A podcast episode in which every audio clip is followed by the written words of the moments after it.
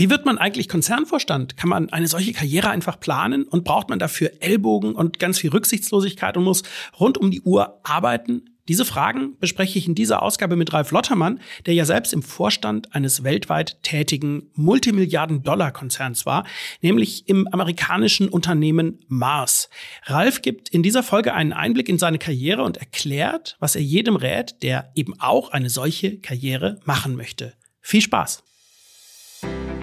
Herzlich willkommen in der Chefetage, der Podcast über Leadership, Strategie und Unternehmertum. Deine Gastgeber in dieser Folge sind Ralf Lottermann und Live Neugeboren.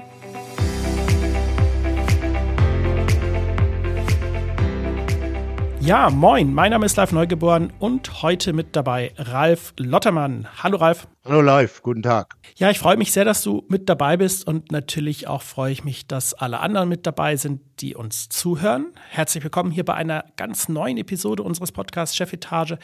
Das ist wirklich eine besondere Episode, weil wir nämlich unser Konzept ein kleines bisschen überarbeitet haben. Bislang haben wir ja hier nur Gespräche mit Führungskräften veröffentlicht. Das werden wir natürlich auch in Zukunft weiterhin so machen, aber es werden weitere Formate hinzukommen, in denen wir dann über Leadership, über Management, Unternehmertum sprechen.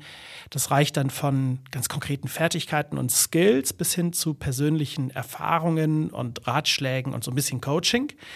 Manche Folgen machen wir zu zweit, also Ralf und ich, und manche mache ich auch alleine. Und zusätzlich zu Führungskräften aus der Wirtschaft laden wir auch andere Fachleute und Expertinnen und Experten ein.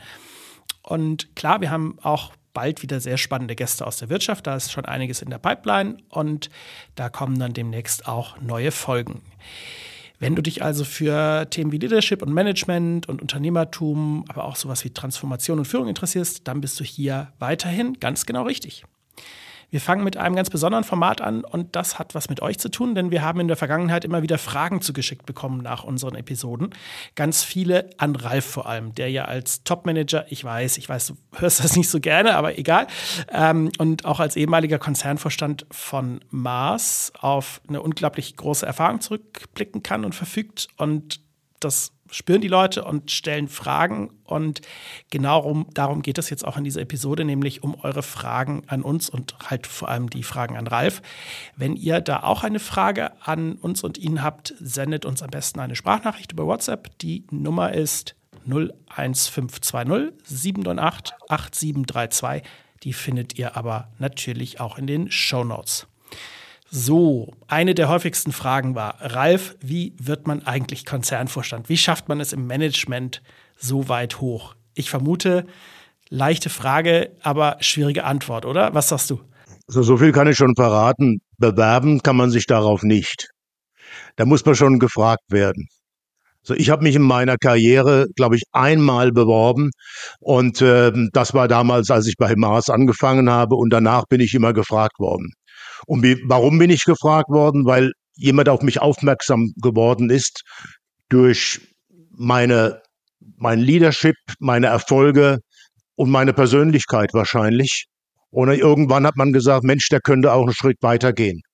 Und das so war das bei mir. Mhm.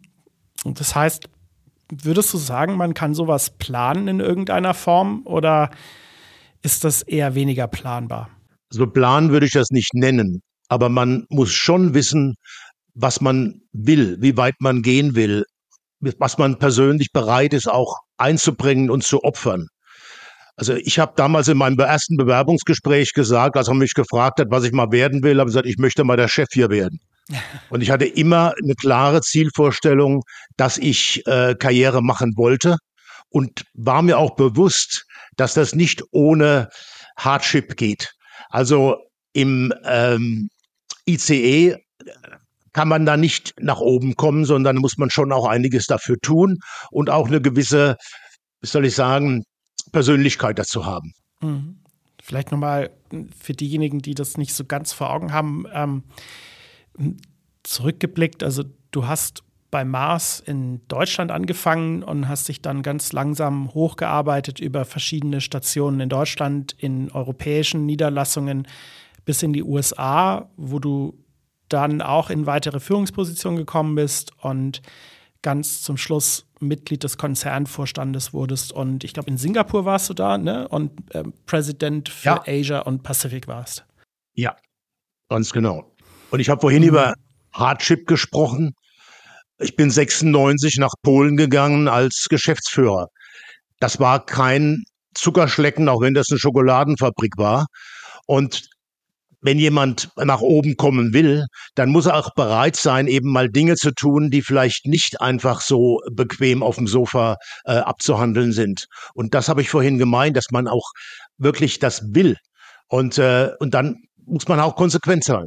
Das finde ich ein ganz spannendes Stichwort, weil wir, ähm, ohne jetzt da zu sehr das zu bewerten, wie viel da dran ist, man hört ja heute immer wieder, dass es viele Leute gibt, die vielleicht nicht mehr so diesen Willen haben und nicht mehr so durchbeißen wollen sich und ähm, wie sehr bleibt da sowas wie äh, Work-Life-Balance auch eine Weile auf der Strecke oder sagst du, dass es eigentlich ist das kein Problem? Also kein Problem würde ich das nicht nennen. Ich meine, wenn ich einen neuen Job bekommen habe, dann war ich am nächsten Tag im Flugzeug und bin dann äh, nach Singapur oder nach äh, Kopenhagen geflogen und habe am nächsten Tag da angefangen zu arbeiten. Und Familie musste halt sehen, wie man das aussortiert. Also ganz so einfach ist das nicht. Aber es ist nicht so, dass ich hier jeden Tag ähm, 16 Stunden gearbeitet habe. Ich halte gar nichts davon, dass man äh, gute Arbeit dadurch kennzeichnet, dass man lange im Büro ist. Ich bin in der Regel um 18 mhm. Uhr spätestens nach Hause gegangen und war morgens auch nicht vor halb neun da, weil ich nicht gerne so früh aufstehe. Also das geht schon. Man kann auch anders hart arbeiten, ohne dass man das in die Länge zieht. Und dann war ich eben auch bei meiner Familie. Auf der anderen Seite natürlich war ich sehr viel unterwegs. Mhm. Das hatten wir ja tatsächlich, du erinnerst dich, wir haben ja ein paar Mal schon auch mit den Gästen, die wir bisher hatten hier in der Chefetage, immer mal wieder auch diese Frage gehabt. Ne? Also wie hart muss man eigentlich arbeiten? Wie sehr leidet darunter so das Leben? Und also das, ich finde es spannend, was du sagst, weil das ist etwas, was wir eigentlich von allen ja so auch wieder gespiegelt bekommen haben, dass sie sagen, ja, ich habe auch brutal hart gearbeitet, aber das hat wenig mit den Mythen und mit den Vorurteilen, die man da so hat, von irgendwelchen 100-Stunden-Wochen zu tun. Ja, ich glaube, das ist mehr bei den jungen, die jungen Leute, die bei McKinsey arbeiten, da kommen diese Gerüchte her. Aber bei uns war das nicht so. Bei uns hat man sich nicht dadurch ausgezahlt, dass man lange im Büro war. Also das, äh, auch als ich in den USA war und die Eigentümer neben mir am Schreibtisch gesessen haben, hatte ich trotzdem den Mut, um halb acht, um halb sechs nach Hause zu gehen abends. Und das war auch kein Problem, weil meine Leistung gestimmt hat. Und das war das im Endeffekt das Einzige, was gezählt hat. Da hat keiner geguckt, wie lange man arbeitet. Wobei Homeoffice hatten wir damals leider noch nicht. ja, du, du, hast es, glaube ich, gerade schon ein bisschen vorweggenommen, weil du sagst, es ist also lange Arbeiten ist nicht das, was einen auszeichnet. Ich wollte jetzt eigentlich fragen, was zeichnet einen eigentlich aus? Also klar Ergebnisse, aber ähm, kann man das noch ein bisschen vielleicht genauer sagen? Ja, ich habe ja vorhin auch davon gesprochen, dass man eine gewisse Persönlichkeit braucht und äh, die Ergebnisse, die kommen da nicht einfach so. Man muss vor allem Mut haben, man muss entscheidungsfreudig sein und man darf sich nicht darauf verlassen, dass man jedes Problem bis zum Ende analysieren kann.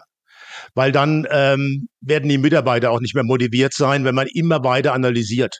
Und um irgendwann mal dann äh, eine nahe Sicherheit zu haben, die hat man nie. Also dafür braucht man aber natürlich Mut. Und äh, das war bei mir mit Sicherheit der Fall. Ich habe immer, war immer dafür bekannt, dass ich Entscheidungen getroffen habe. Bei uns ging es nie lange hin und her. Ich habe Input mir eingeholt von allen Kollegen, von Mitarbeitern, habe auch den einen oder anderen äh, Kollegen gefragt und dann im Endeffekt eine Entscheidung getroffen. Und wenn die richtig war, dann hat man Fortschritt gemacht und im Endeffekt dann auch Karriere. Und so war das bei mir. Ich hatte den Ruf, dass ich abliefere. Und das habe ich überall gemacht. Egal welchen Job ich hatte. Ich hatte total verschiedene Jobs. Es glaube ich, aber ist auch so ein Bestandteil dessen. Ne? Also wenn man sich überlegt, wie schaffe ich es ganz nach oben, dann darf man sich nicht zu sehr fixieren, vielleicht nur auf einen Bereich oder auf eine Tätigkeit, sondern muss auch in der Lage sein, sich immer wieder in neue Sachen und in andere Sachen reinzuarbeiten und auch so hungrig sein, zu sagen, ich ähm, habe damit noch nie zu tun gehabt, aber ich mache das jetzt einfach. Hundertprozentig. Das ist auch ein bisschen die Philosophie von Mars gewesen, dass man sich in verschiedenen Bereichen beweist. Ich habe von IT über äh, Produktion, äh, Geschäftsführung gemacht und ähm, bin dann aus der IT wieder in die operationale äh, Geschäftsleitung von Mars Inc. reingekommen. Und das war nicht, weil ich ein super IT-Mann war, sondern weil ich eine Firma führen konnte, die Mitarbeiter motivieren konnte und dann im Endeffekt super Ergebnisse abgeliefert hat. Und damals hat man mich gefragt, sag mal, wir haben ein Problem in China und ich habe in New York gesessen oder New Jersey in IT. Hattest du Lust, Vorstand zu werden für Asia Pac? Aber China ist das große Problem, das muss gelöst werden. Und das habe ich dann gemacht, obwohl ich natürlich vom chinesischen Markt keine Ahnung hatte. Ich, ich würde gerne noch auf einen anderen Mythos zu sprechen kommen und ich bin mir da nicht so sicher, wie sehr das wirklich Mythos ist. Ähm, also lange arbeiten, hart arbeiten, das ist ja so das eine, was immer kolportiert wird und das andere ist, du brauchst extreme Ellenbogen. Das ist natürlich jetzt nicht so etwas, worüber man vielleicht gerne spricht, aber wie würdest du das sagen? Also braucht man wirklich, wenn man sagt, ich, ich möchte Karriere machen, ich möchte im Management ganz nach oben kommen, braucht man Ellbogen? Muss man es schaffen, auch ein bisschen eine gewisse Skrupellosigkeit zu haben? Oder würdest du da sagen, das ist Blödsinn? Also ich würde das für komplett äh, unethisch halten und das käme für mich niemals in Frage. Äh, also sowas habe ich auch nie gemacht und ähm, das braucht man auch nicht. Was man braucht, du brauchst Durchsetzungsvermögen.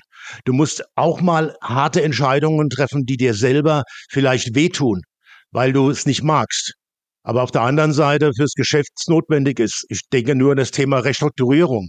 Keiner macht gerne eine Restrukturierung. Aber manchmal ist es notwendig, weil sonst das Geschäft vor die Hunde geht. Und da muss man halt durch. Aber da braucht, braucht man keinen Ellbogen. Im Gegenteil, da braucht man sehr viel Feinfühligkeit, weil man die Mitarbeiter mitnehmen muss und die, die gehen, fair behandeln muss und denen das klar kommunizieren muss, warum wir was machen und warum es nachher für die, die bleiben, besser wird. Aber Ellbogen, damit kommt man gar nicht weit. So der harte Manager, der überall durchbricht, äh, bricht, ist auf der Dauer meiner Ansicht nach nicht erfolgreich, weil die Mitarbeiter nicht mitziehen. Und das braucht man. Das ist ja jetzt so in Bezug auf die Mitarbeiter. Ähm, wie ist es denn so in Bezug auf Leute, die den gleichen Weg gehen, also die im Zweifel Konkurrenten sein könnten?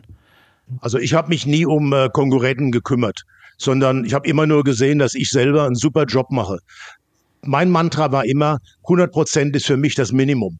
Ich habe niemals eine mittelmäßige Leistung abgegeben. Nie. Und wenn ich das gut gemacht habe, dann konnte ich abends äh, in Ruhe schlafen, habe gewusst, ich habe das Beste gemacht. Ich hatte mal einen Boss, der hat mir, der hat mich nicht so gemocht und der hat mir ziemlich viel Druck gegeben. Und ähm, und irgendwann war es mal so weit, dass ich dachte, oh, ich glaube, der will mich feuern. Und habe gesagt, David, I do the best I can. If it's not good enough, I can't help. Und das war immer nur auf mich bezogen. Ich habe da nie geguckt, ist da ein anderer. Und ich habe Leute gesehen, die sind an mir vorbeigezogen und manche sind auch dann weitergekommen oder sind gefeuert worden oder wie auch immer. Aber darum habe ich mich nie gekümmert. Ich finde, das bringt auch nichts. Mhm. Ich finde das extrem spannend, weil ihr wisst es vielleicht, die sich zu, die zuhören, wir, wir, wir beide haben ja eine ähm, Strategie- und Kommunikationsagentur und ähm, da gehören auch politische Kunden dazu, also Politiker, Bürgermeister und so weiter. Und ähm, was ich halt so spannend finde an dem, was du sagst, Ralf, in der Politik ist es ja häufig auch so, dass sich gerade im, im, im, Wahlkampf oder generell in der Kommunikation viele besonders damit hervortun, auf die Gegner zu schimpfen. Ne? Also irgendwie zu sagen, warum die anderen Parteien oder die anderen Politikerinnen und Politiker alle blöd sind. Und ich versuche mal denen beizubringen, zu sagen, hey, jetzt sag doch nicht den Leuten, warum die anderen blöd sind, sondern zeigt den Leuten, warum ihr gut seid. Und das ist ist ja eigentlich gerade exakt das Gleiche. Ne? Also nicht drauf zu gucken, was die anderen machen, sondern lieber mal auf sich selber gucken. Ich halte das auch für unethisch. Ich glaube, da wird man auch unglaubwürdig. Man sollte lieber über seine eigenen Stärken sprechen und die glaubwürdig nach draußen vertreten. Also ich finde den Punkt halt deshalb gerade so spannend, weil ich könnte mir vorstellen, dass wir damit jetzt gerade einfach zu dem Kern der Antwort gekommen sind, wie wird man Vorstand? Ähm, vielleicht ist genau das die Antwort, zu sagen, nicht nach links und rechts gucken, nicht darauf schauen, was machen andere, wo sind andere schlecht und wo kann ich vielleicht meine Ellbogen ausfahren und ähm, wie, wie kann ich vielleicht durch irgendwie 100 Stunden Wochen ähm, virtuell jemanden beeindrucken, sondern sich einfach knallhart darauf zu konzentrieren, selber die beste Leistung abzuliefern. Und das ist der Unterschied. Und dazu möchte ich vielleicht nur eins noch ergänzen, live man muss bereit sein, Risiken einzugehen. Man muss bereit sein, Dinge zu tun, wo man nicht genau weiß, ob es funktionieren wird. Wenn man immer nur den bequemen Weg geht, hast du im Endeffekt Mittelmäßigkeit. Und mit, und mit Mittelmäßigkeit kommst du nicht nach oben. Ja. Das ist ein schönes Schlusswort gewesen. Ich glaube, das äh, beantwortet hoffentlich die Frage, die da sehr, sehr häufig an uns gerichtet worden ist. Wie wird man eigentlich Manager oder Vorstand? Es gibt kein Patentrezept, aber das Wichtigste ist, sich auf sich selber zu konzentrieren und eine Top-Leistung abzuliefern und Risiken einzugehen. Ralf, vielen herzlichen Dank. Das war sehr spannend. Danke dir. Mir auch Spaß gemacht. Danke live. Wenn ihr auch eine Frage an uns habt, schickt uns eine Sprachnachricht auf die 01520 798 8732. Nummer steht in den Shownotes. Dann, wenn die Frage gut ist jedenfalls, beantworten wir sie auch hier im Podcast. Und bis dahin, damit ihr nichts verpasst, damit ihr immer mit dabei seid, abonniert unseren Kanal und dann hören wir uns bald wieder. Bis dahin, ciao. Tschüss.